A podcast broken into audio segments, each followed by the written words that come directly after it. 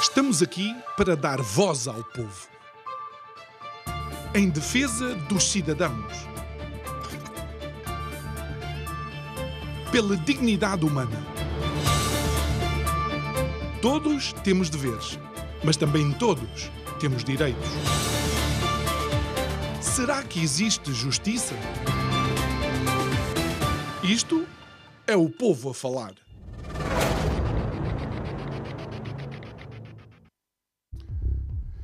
Infelizmente, nas últimas décadas, Portugal e pobrezas têm andado mais próximo daquilo que seria o desejável, desde a estagnação da nossa economia até políticas de eficácia duvidosa. A verdade é que tem afastado cada vez mais o país, os salários, o PIB, daquilo que é a convergência com as nossas congêneres europeias. Boa noite, o meu nome é João Nuno Pinto e isto é o Povo a Falar. Estou consigo de segunda a sexta-feira neste mesmo horário, emissão em simultâneo Curiacos TV e Rádio Vida 97.1.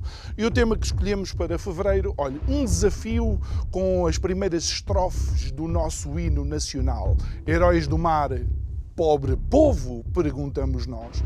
E vamos olhar para alguns números específicos. Vamos aproveitar, e peço desculpa porque aproveitar pode não ser a melhor definição daquilo que eu vou fazer agora, aproveitar então esta onda de frio para falar daquilo que nos preocupa, como por exemplo a incapacidade que os portugueses têm para aquecer as suas casas. Comecemos por entender que cerca de 700 mil portugueses vivem uma pobreza energética severa, que significa que todos os meses têm que pensar entre aquecer a sua casa ou comer uma refeição.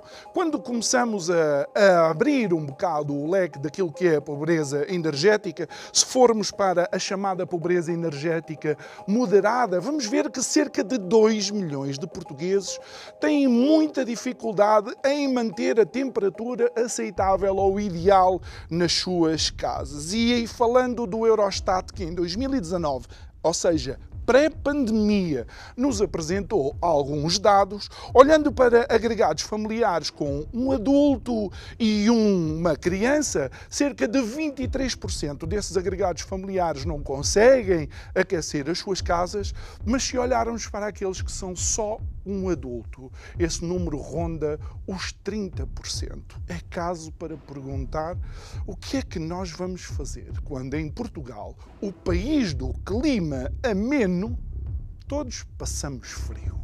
Digo eu que não percebo nada disto.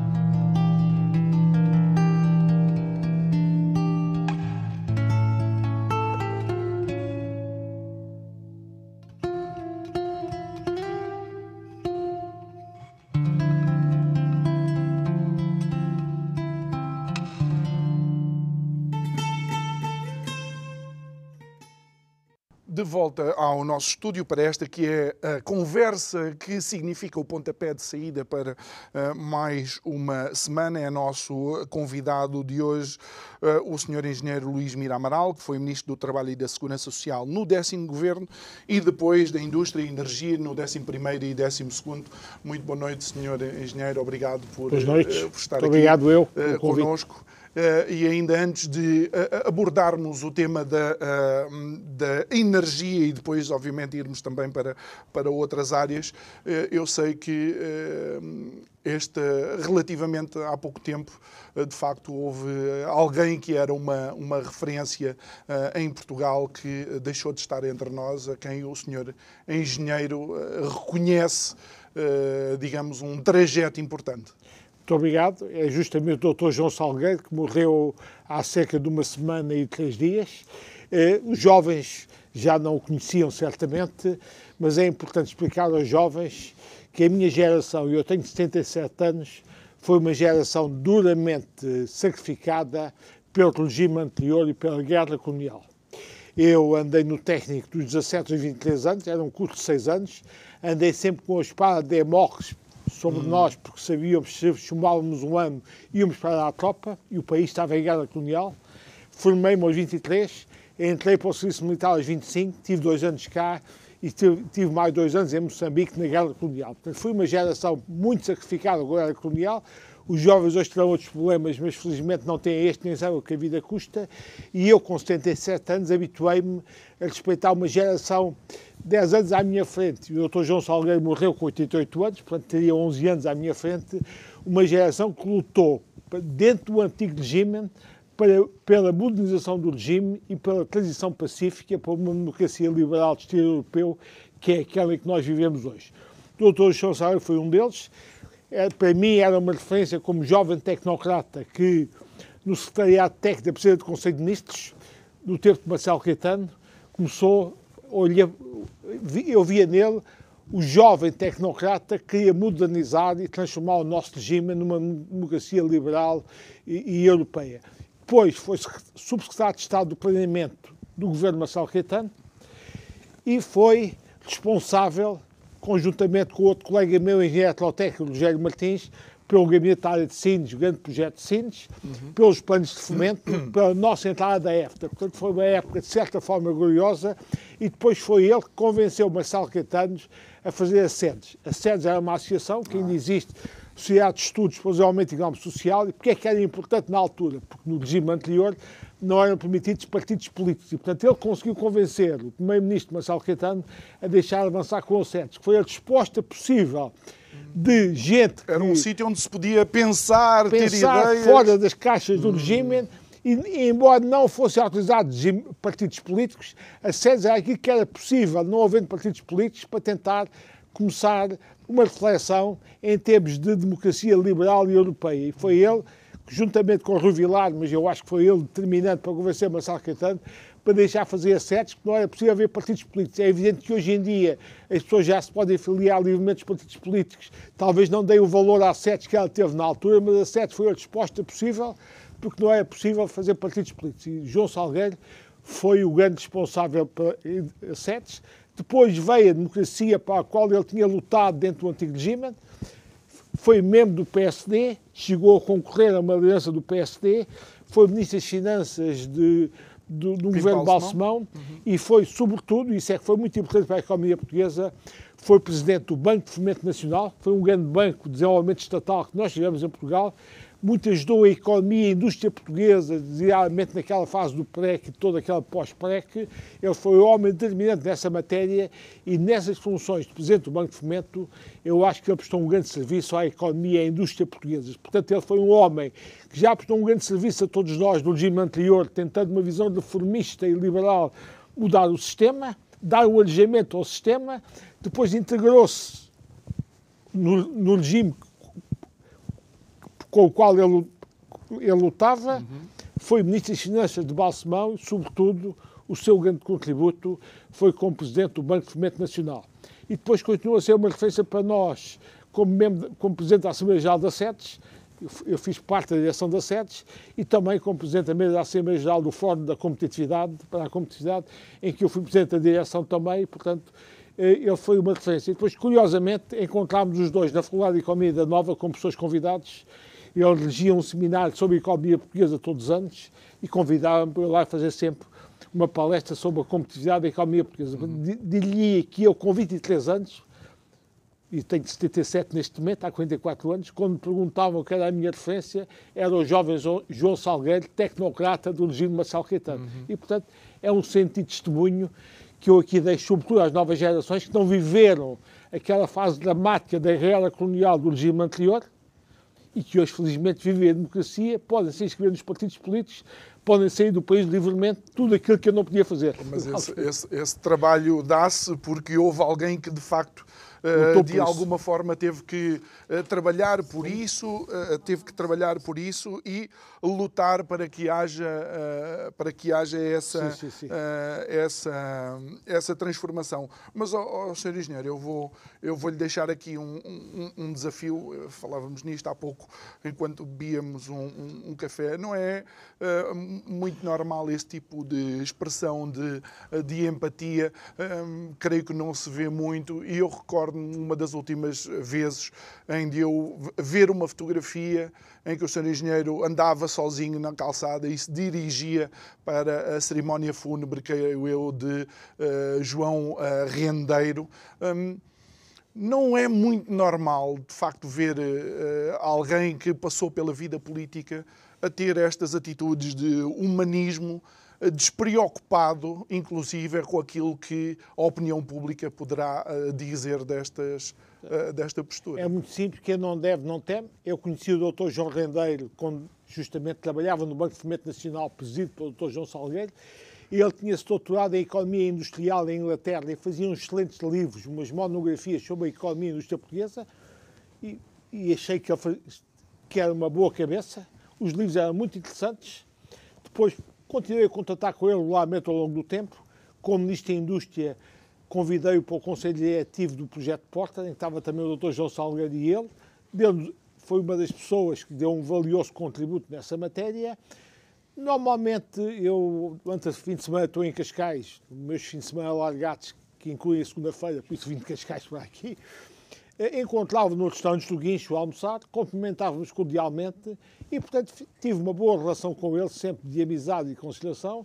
É evidente que não sou responsável pelas atitudes menos boas ou as coisas que hum. passar com ele na banca. Mas, oh, mas, mas óbvio, engenheiro, há muitos outros que não apareceram mas, lá. Mas quando eu acho que a vida tem bons e maus momentos.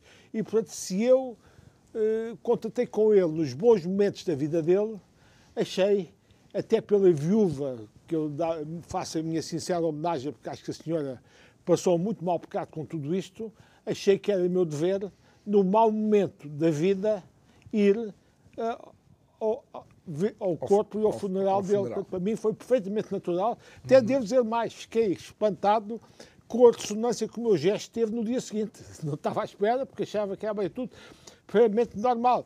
Nós, na vida, temos bons e maus momentos se estamos associados às pessoas nos bons momentos, não podemos esquecer as pessoas nos maus momentos. Até porque foi algo de facto dramático, que não desejamos a ninguém a forma como tudo uh, terminou. Bem, eu devo dizer que aí, separando... aí posso dizer que eu uh, estava convencido, fiz uma análise que ele não aceitava a ideia da prisão. Ah. E, portanto, quando, quando ele terá percebido, isto é a minha interpretação pessoal, que já não conseguia sair daquela na África do Sul, ia ser extraditado para Lisboa, ia ser preso, ele suicidou-se. Portanto, para mim não é espanto o, que ele fez, porque uhum. eu, eu, percebi que ele não aceitava a ideia da prisão. Da prisão. E, portanto, o ato que infelizmente aconteceu, para mim não foi uma surpresa por ir além. Muito bem. A senhora engenheira, então vamos abordar aqui o tema da. Vamos iniciar pela pobreza energética, porque de facto não há como não compartimentalizar as coisas. Aliás, não podemos compartimentalizar as coisas. A pobreza energética existe em Portugal porque, de facto, Portugal não tem crescido uh, uh, economicamente. Isto deriva uh, de uma série de, de fatores. Mas porquê é que agora está, digamos, um, é um tema que parece preocupar mais as pessoas? Eh, eu devo dizer que a pobreza energética é apenas uma da, das manifestações da pobreza do nosso país. Se só tivesse o problema da pobreza energética, até nós estaríamos mal.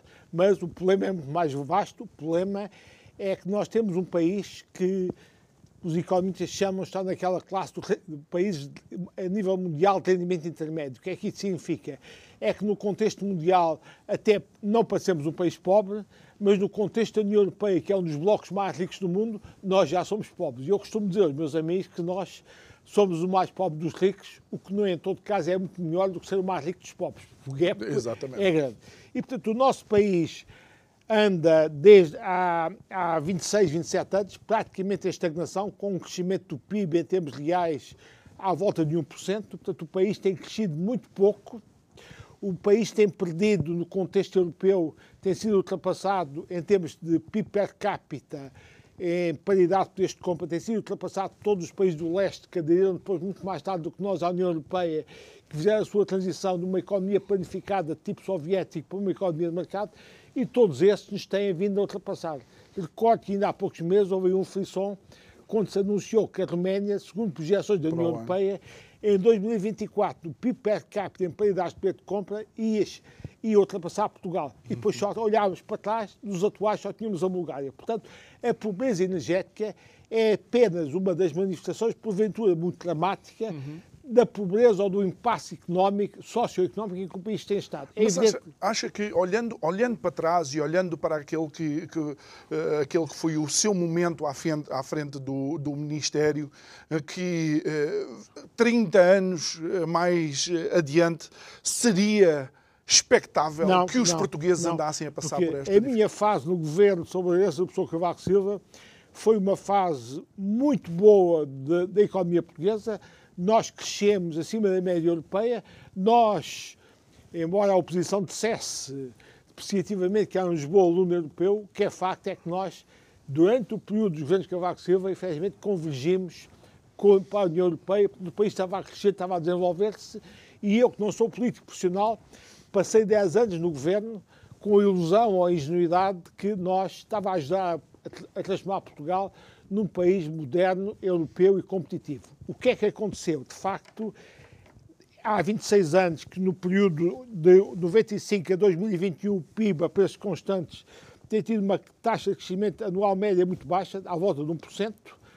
Desde, desde 1999, nós saímos do governo em 95. Portugal tem vindo a divergir com a União Europeia. E os portugueses têm menos poder de compra hoje, face há 20 anos, hum em relação à média europeia. Depois, desde 99, Portugal foi ultrapassado quanto à riqueza gerada de, pelo PIB per capita por 11 países a nível mundial. E desde 99, Portugal teve o terceiro crescimento mais lento da zona euro.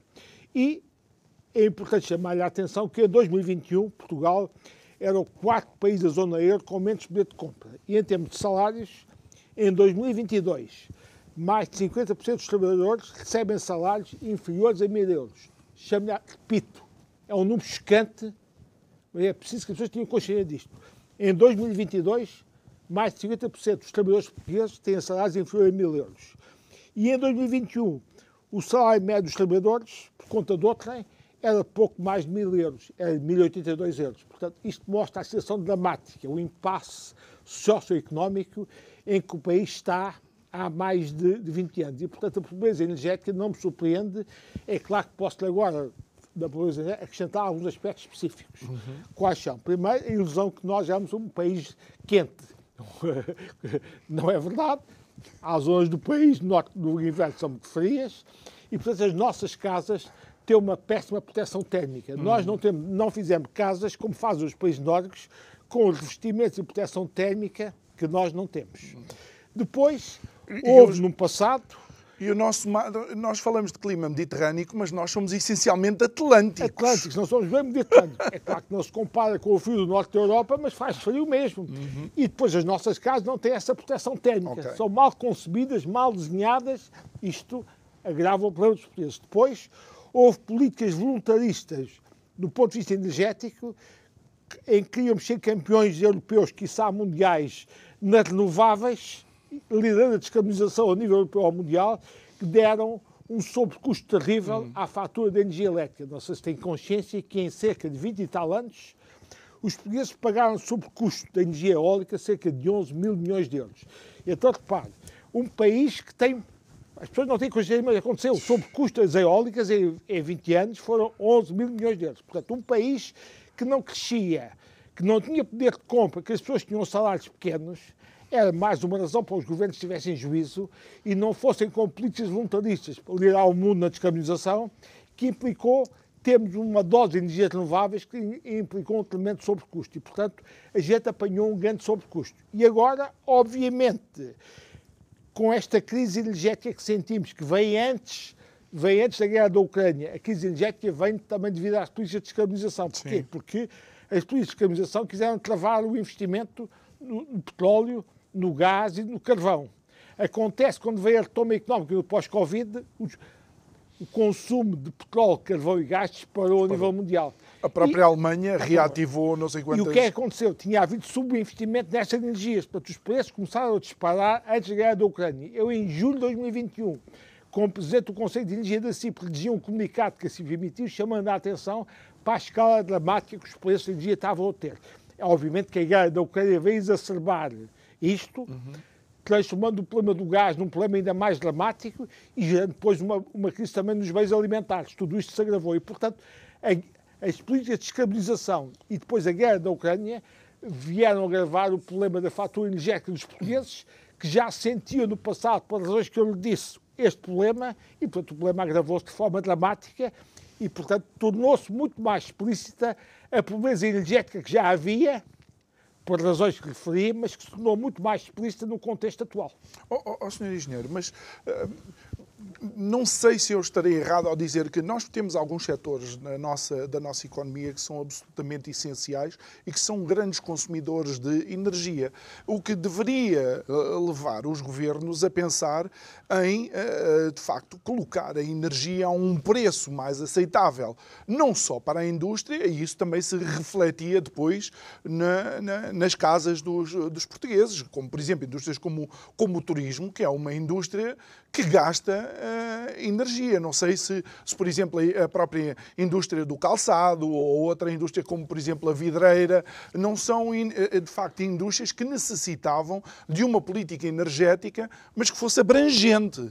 Bom, aí devo dizer, já aqui eh, expliquei a culpa de governos extremamente voluntaristas de descarbonização que tiveram para, para o sobrecusto na fatura energética, agora temos que ser honestos, a guerra da Ucrânia não é responsabilidade do governo português okay. e, portanto, isso veio, veio agravar dramaticamente a crise energética. Hum. E aí o governo fez o, o que lhe era possível, não tendo um orçamento rico como tem a França, a Alemanha ou outros países que tinham orçamentos e finanças poderosas e puderam apoiar intensivamente as empresas e os consumidores. Portanto, o governo fez o que era possível, devo dizer. A CIP, eh, a Confederação de, de, de, Empresarial de Portugal, hum. que eu sou presidente do Conselho de Energia, e acho que o nosso Conselho de Dia deu um contributo para isto, nós conseguimos, no acordo de, concertação social com o Governo, que o Governo desviasse mil milhões de euros para a fatura do gás, para apoiar os consumidores, e 2 mil milhões de euros para a fatura de eletricidade. Portanto, o acordo que a CIP conseguiu com o Governo permite que haja umas verbas para minimizar, não é resolver, mas minimizar o problema. Em todo caso, devo dizer, é curioso que em 2022 o consumo de gás natural em Portugal manteve-se constante nas famílias, hum. mas na indústria diminuiu. Portanto, isto é para dizer que, apesar de tudo, a indústria teve mais exposta aos preços da energia do que a, eh, a, eh, os consumidores. Porquê? Porque os consumidores domésticos, quer, quer no gás, têm um preço ao retalho que é menos sensível às flutuações uhum. dos mercados energéticos. E, portanto, os consum... isso vê-se na estatística que o consumo doméstico praticamente não foi afetado, mas depois os consumidores industriais têm preços muito mais sensíveis às variações do, do, dos mercados internacionais, uhum. foram afetados e por isso é que em 2022 o consumo de gás em Portugal diminuiu, mas diminuiu na indústria, não diminuiu nas famílias. O que é que isso significa? É que houve empresas industriais que reduziram a produção e algumas até fecharam devido ao preço dramático da energia elétrica e do gás. O governo também fez outra medida em conjunto com os espanhóis, no quadro do mercado ibérico ah, de energia elétrica, que é o, o, o, que é o plafonamento, ah. plafonamento do, da eletricidade produzida por gás natural. Considero que foi uma medida positiva, embora com alguns erros que eu estou farto de tentar chamar a atenção uhum. à ERTS, à entidade reguladora, do desenho da medida, mas em termos globais acho que a medida foi positiva. Portanto, eu critico o Governo pelas políticas voluntaristas do passado, não critico hum. o Governo pela guerra da Ucrânia e, portanto, Sim o e governo, que deu as respostas possíveis. O mas, governo tentou minimizar. Agora, engenheiro, muitas, muitas das medidas que também são colocadas para tentar mitigar esta dificuldade dos portugueses são apoios não reembolsáveis, são subsídios, mas essas coisas pagam-se, não é? Não, isso aí levanta outro problema que é dramático. É que eu lembro uma vez um Presidente da República, Jorge Sampaio, disse que havia mais vida para além do orçamento. Pois há, há uma vida de dificuldades o senhor foi muito infeliz no que disse, é o senhor que eu respeito, já morreu, mas porquê? Porque é que a gente verifica? É que nesta crise, países mais fortes do que nós, como a Alemanha, mesmo a França e outros países uhum, uhum. mais da Europa que nós, tiveram dos seus orçamentos de Estado muito mais dinheiro para apoiar as empresas e as famílias, quer na crise do Covid, quer agora na crise energética e depois agravada com a guerra da Ucrânia. Portanto, eu aqui até não criticaria o governo, porque o governo acho que teve algum juízo face à situação de fragilidade das finanças públicas portuguesas, sobretudo devido à, à alta dívida pública que Portugal tem, o governo fez aquilo que é possível, mas não podíamos fazer o mesmo que outros países mais desenvolvidos fizeram. Portanto, sejamos honestos intelectualmente, eu aqui não critico o governo, agora critico aqueles que diziam que isto, o orçamento equilibrado e finanças sólidas não interessavam para nada, interessa e muito. Depois vemos o caso da Alemanha é paradigmático.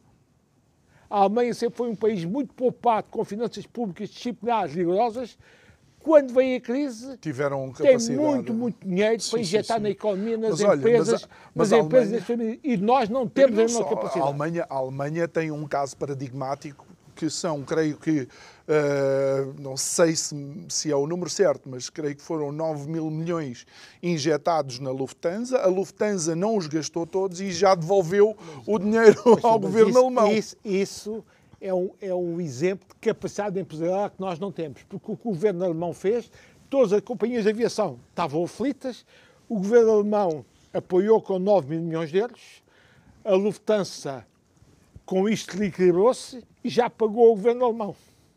Como, como já percebeu, os 3,2 mil milhões de euros que metemos na TAP, o amigo não está à espera de nenhum de volta. Portanto, isto mostra também outra, outra coisa que explica o sucesso desses países, coisa que a esquerda por não gosta de ouvir, é que a capacidade empresarial para, para gerir empresas e dar-lhes a volta. Nós cá, qual é a filosofia que, que temos tido e que se agravou com estes governos do Dr. Costa? Qualquer problema é sempre mais um subsídio governamental, mais um apoio público. Nunca hum. pomos a economia a funcionar para resolver os problemas. Mais, então o que é que acontece? Mais uma intervenção do Estado. Mais uma intervenção é? do Estado. E depois o que é que isto gera? Mais despesa pública. Mais despesa pública gera mais impostos para todos nós. Mais impostos para todos nós significa mais estrangulamento da economia. Portanto, nós andamos num esquema em que não criamos riqueza, tentamos distribuir para o orçamento de Estado a escassa riqueza que é produzida cada vez menos no país. E nós e como já diz, temos dos impostos menos competitivos. E como diz um célebre economista americano, quando um país, e acontece com este governo que já lá está há sete anos, passa a vida a tentar redistribuir, sabe o que é que acontece? Não cria riqueza, vai a distribuir pobreza, que é o que está a acontecer em Portugal. Portanto, o exercício económico deste governo é redistribuir pobreza. E já, e já que o, o senhor engenheiro fala na intervenção uh, do Estado uh, nos setores, aquilo que assistimos a, um par de semanas atrás foi de facto a apresentação de uma série de medidas uh, relativas à habitação, que é o pacote mais, mais habitação. não sei como é que o senhor engenheiro pode, pode ter lido isto. eu, eu, a mim, uma das principais preocupações que de facto levantou é é que o direito à propriedade privada não só está inscrito na Constituição da República, mas como está na Carta dos Direitos do Homem. E aqui parece que o governo resolveu ultrapassar uma, uma fronteira. Será assim? Olha bem, só, antes, deixa-me só fechar o capítulo anterior. Em todo caso, as empresas portuguesas em 2022 tiveram performances extraordinárias. Não sei se sabe que o setor da metalurgia metalomecânica o setor dos fabricantes para a indústria automóvel, o setor têxtil, o setor do calçado, excederam as exportações aquilo que estava previsto. Portanto, isto mostrou uma resiliência fabulosa de setores exportadores portugueses, graças ao mérito dos empresários. O Estado é que não ajuda porque, como disse bem, como não tinha dinheiro, começou com histórias de subsídios e, e, empréstimos. Olha, empresas endividadas não é para aí que o problema. Mas responder à sua pergunta, bom, o mercado da habitação, e eu aqui ponho uma lógica social-democrata, que é uma síntese, é a síntese que eu conheço melhor entre o Estado e o mercado, a gente sabe que o mercado da habitação por si só pode não funcionar. E a habitação é um problema social. Portanto, uhum. numa lógica social-democrata, não me choca nada que o governo tente estimular os mercados, quer do arrendamento, quer da compra, casas imobiliárias, com alguns apoios, com algumas vitaminas governamentais. Estimular o mercado. Estimular o mercado. Uhum designadamente incentivos fiscais. Uhum. Isto, numa lógica social-democrata, é o que o governo devia ter feito. Mas como este governo não é social-democrata, porque eu acho que este primeiro-ministro este, e este Partido Socialista, como já expliquei, aliás, nos parece uma crónica que fiz sobre o uso ao comunismo, a aula social-democrata do PS está marginalizada neste momento. Isto é um regime, uma lógica luso-comunista, é uma mistura do, do eurocomunismo dos italianos do Berlíngua com o socialismo bolivariano à venezuelana, hum. que aliás o Rui Moreira, Presidente da Câmara do Porto, acusava agora uhum. o governo brasileiro. Portanto, o que é que este governo fez? Em vez de tentar estimular o mercado, quer de arrendamento, quer de produção de casas para, para vender, o que é que o governo fez? Fez medidas voluntaristas, extremamente intervencionistas, algumas até como a que citou, pondo em causa a propriedade privada, que não estimulam o mercado, antes pelo contrário, porque em economia de mercado, uma economia social de mercado, a confiança dos agentes é fundamental.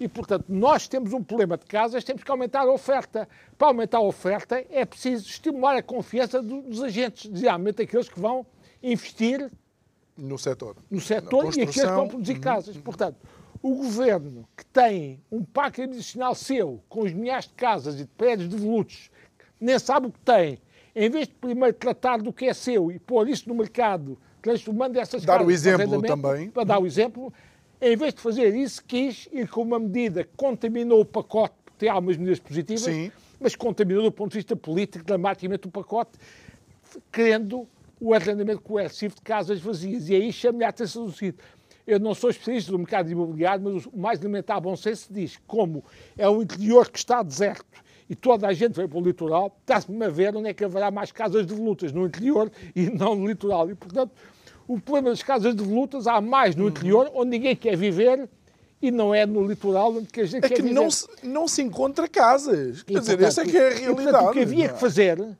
era estimular a produção de casas no litoral e depois estimular o arrendamento de algumas que estivessem vazias, não é coercivamente tentar arrendar à força. E aí devo dizer, o Presidente da Câmara de Oeiras já o disse em público e eu acho que ele tem razão. Há que arranjar terrenos na periferia de Lisboa hum. onde se possa construir para aumentar a oferta de casas. E, portanto, tudo o que seja arranjar terrenos, simplificar os procedimentos, estimular a produção de casas, uhum. obviamente Algumas... com mecanismos legislativos e incentivos fiscais, é altamente positivo. Mas há, mas há, algum incentivo fiscal, há ali uma agilização e não, essa parece algumas das medidas não havia algumas medidas positivas. Uhum. Há uma loja, o que eu digo é que todo este pacote é contaminado com uma medida que não vai funcionar. Você já percebeu que, mesmo que haja casas de volutas, o aparelho estatal que é preciso montar para operacionalizar tomar conta delas, isso. operacionalizar tudo e, portanto, não é, não é realista, uhum. isto não vai funcionar. Só que é uma medida, do ponto de vista ideológico, e... mostra uma lógica luso-comunista e não social-democrata, contaminou todo o pacote. E mais, o que é grave é que diminuiu ainda mais a confiança quer dos que querem investir, quer dos que querem produzir casas. E, portanto, como é lógico, da lógica socialista, acontece sempre isto, estes tipos nunca pensam, quando há um problema entre oferta e procura, nunca pensam do lado da oferta, estimular a oferta, os mecanismos uhum. permitam produzir mais. Vão sempre outras soluções estatistas, voluntaristas e, neste caso, com um claro excesso, que foi a medida coerciva de arrendamento coercivo de casas. E como é que, como é que o, o senhor engenheiro lê também aquela uh, obrigatoriedade da oferta de taxa fixa por parte da, da banca? Eu devo dizer, curiosamente, eu, eu até há sete anos fui CEO de um banco, portanto conheço os bancos até já estão a fazer isso. E, portanto, se fizer sentido, os bancos fazem, mais uma vez, não é por uma imposição dictato do governo que os bancos vão funcionar. Até porque, felizmente, como vivemos numa economia social de mercado e, felizmente, o governo não manda nos bancos, mal de nós se o governo mandasse nos bancos, os bancos vão fazer aquilo que seja mais conveniente. Uhum. E para os bancos fazerem coisas que sejam convenientes para o país e para aqueles que não têm em casa, o governo, com as medidas de ajuda, designadamente incentivos fiscais, é a maneira inteligente de fazer com que os bancos fizessem aquilo que interessa ao país e à habitação social. Olha, e ao, ao, senhor engenheiro, porquê é que acha, e, e deixe-me dar o meu exemplo, os meus pais tiveram casa no Casal do Olival, ali na zona de Massamá, uh, e entretanto aquilo foi, foi crescendo e obviamente uh, Massamá tem uma valorização completamente diferente, a linha de Sintra valorizou. E, e nós estávamos habituados a olhar para o percurso da linha de Sintra e, de facto, o preço dos fogos ia diminuindo consoante mais afastado se tivesse de Lisboa. Ainda acontece. O que acontece é que me parece que uh, há uma sobrevalorização das casas em determinadas zonas. Porquê é que será? É especulação ou de facto é falta de oferta? É falta de oferta, obviamente. E a falta de oferta já leva à especulação. Só a esta? Só a estas, quem tem o, o bem tenta vendê-lo por um preço mais elevado. É o princípio normal do funcionamento do mercado. Do mercado. A única maneira de levar a especulação é aumentando a oferta. Logo diz o, o Isaltino Moraes de Oeiras, há que aumentar, há que arranjar mais terrenos e para produzir mais casas uhum. nestas zonas onde os portugueses querem viver. Porque, como eu lhe expliquei, há muita casa de luta no interior, mas o problema não se põe, ninguém quer ir ver para lá. E aqui há poucas casas de volutas, aquelas que houver, o governo tinha que montar um mecanismo de gestão infernal que não vai conseguir montar, e portanto o que há que estimular é a oferta. E não sei se sabe, nos últimos anos nós construímos muito menos casas do que construímos anteriormente. Uhum. Portanto, há uma dramática falta de oferta. E depois os jovens, hoje em dia, não têm casa. Portanto, há que estimular o lado da oferta. Uhum. Tão simples quanto isto. Enquanto não estimular o lado da oferta, as porras que existam estão sujeitas a preços especulativos. E como é, que, como é que o senhor engenheiro analisou aquela, o desaparecimento dos vistos gold eh, indexado à crise na habitação? Bom, isso eu acho que é uma má medida, mas pior que essa é do alojamento local.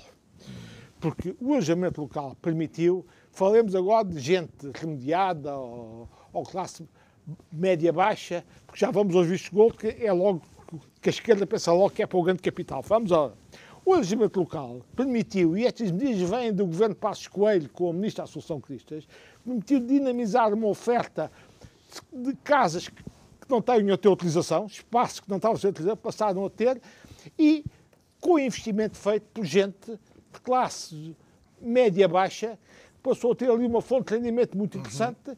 e até estimulando o turismo em Portugal, porque isto deu oferta de alojamento a mais turistas, estimulando o, o, turismo, estimulou a restauração, todos os negócios conexos e, portanto, o alojamento local foi um esquema muito interessante de dinamizar o turismo, de permitir que gente de classe média pobre tivesse ali um rendimento alternativo, muitas vezes em espaços não estavam a ser utilizados, e, portanto, Exato. o que havia que fazer não é acabar com o alojamento local. É, se, a coisa, se havia exageros. É, regulá-lo, regulamentá-lo melhor, mas não acabar com ele.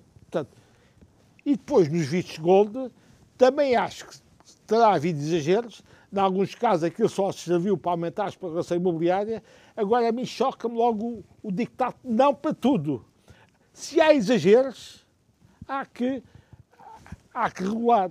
E devo dizer, se calhar, não, sejamos realistas, há algumas zonas nobres do país, como a, a zona de Cascais, eh, eh, Estoril, Algarve, em algumas zonas mais nobres,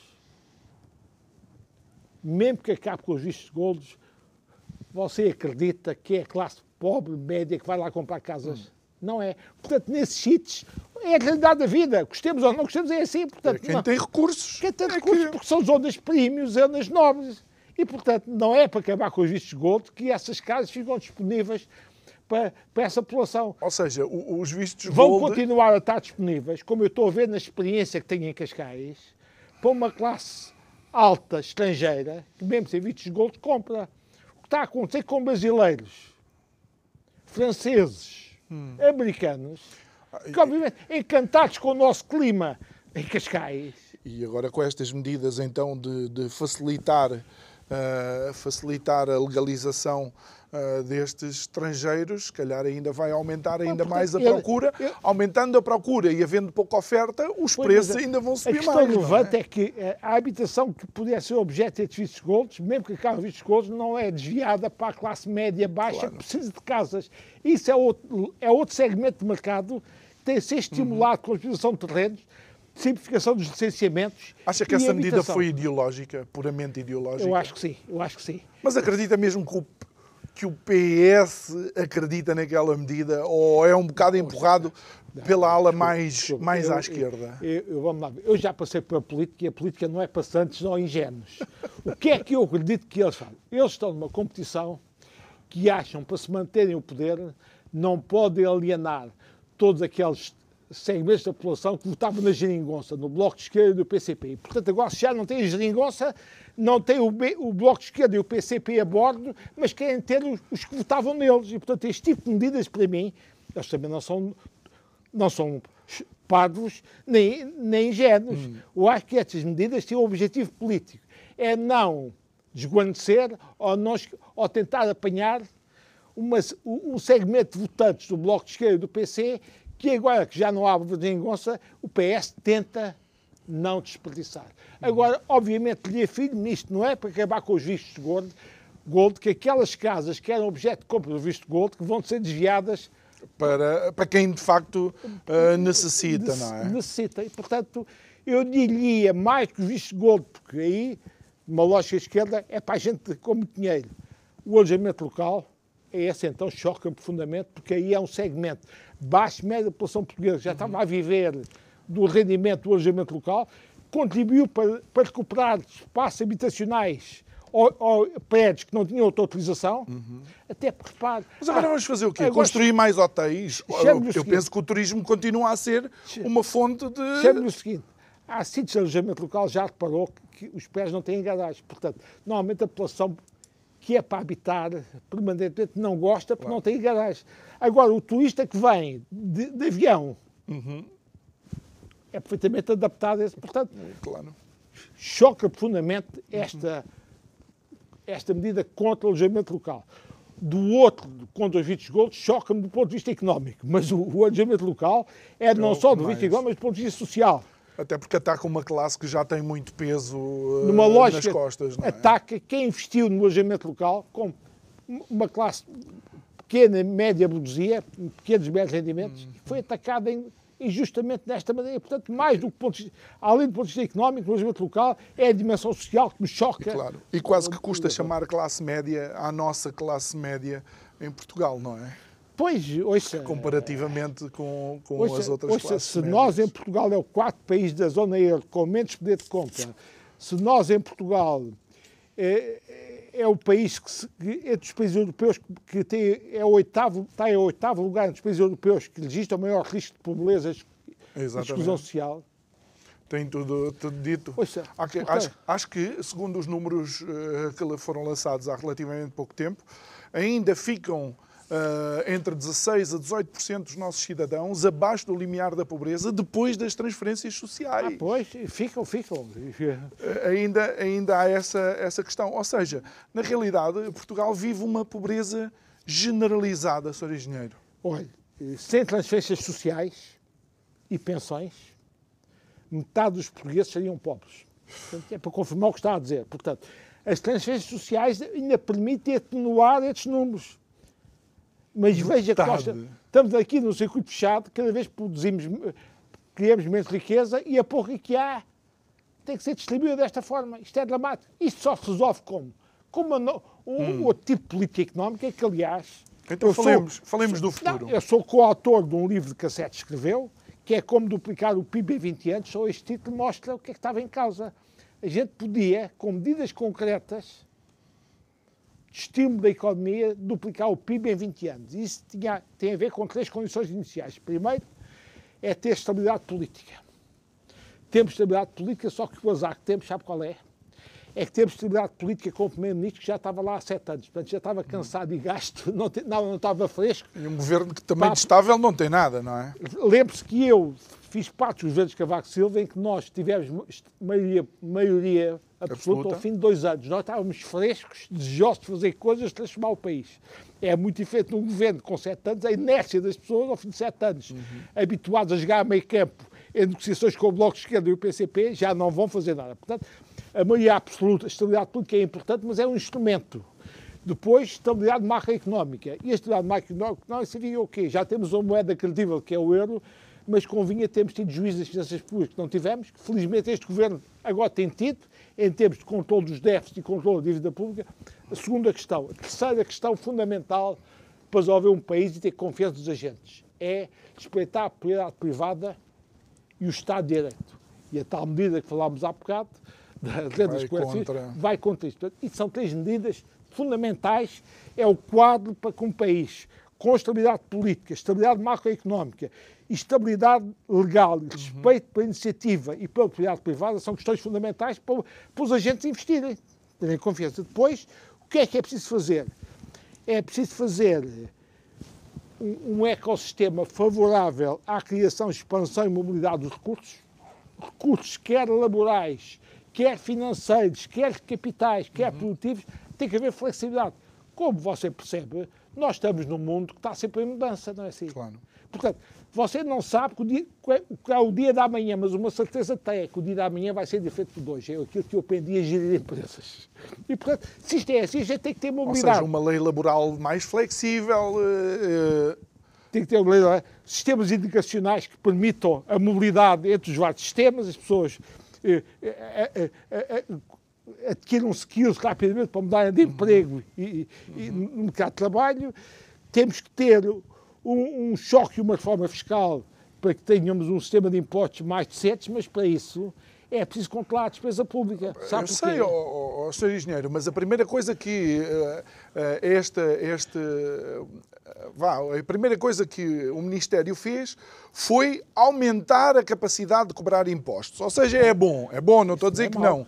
Não estou a dizer que é. O problema é que temos, de facto, um desenho de impostos muito pouco competitivo. Sim, mas ouça, isto eu aprendi uma coisa com os meus professores de economia, que é a seguinte: quem cria os impostos é o agente político que cria despesa. Porquê? Porque quando se cria despesa, depois é preciso arranjar impostos para financiar. Exatamente. E, portanto, esta história de criar menos impostos, mantendo o nível de despesa pública que temos, é não impossível. é possível. Portanto, a gente tem que ter uma reforma do Estado, da administração pública, uhum. com um, um, Estado mais flexível, menos pesado, e isto é que permite depois ter uma reforma fiscal coerente. Depois, a gente tem que apostar é no setor dos bens transacionados, aquilo que exportamos. Ok. E, e, e, é isso, e aí chama-lhe a atenção do PRR. O PRR, o tal Programa de Recuperação e Resiliência, que o Primeiro-Ministro chamava ZUCA, tem 75% de dinheiro para o Estado e só 25% para as empresas de bens transacionados. E o Primeiro-Ministro diz o seguinte, ah, mas é que este, o Estado recebe o dinheiro, depois faz concursos e empresas ganham os concursos. Portanto, o dinheiro vai cair ao privado. Ele tem razão, mas tem um pequeno erro é que ele está a considerar com este modelo o tipo de empresas que trabalham para o Estado e não o tipo de empresas de bens transacionáveis que trabalham para o mercado externo. E é este modelo que uma pequena economia como a portuguesa Necessitava. necessita. É empresas que exportam e criam riqueza sobre os mercados externos. Não é empresas que trabalham para o Estado, porque o Estado já sabeu, já sabe o que a casa gasta, andamos todos aqui à volta do mês. Portanto, o PRD tem logo este pequeno, pecado original. E, portanto, a gente precisava de apostar a sério nos bens transacionáveis e depois também precisamos ter um sistema de inovação. O que é que isso significa?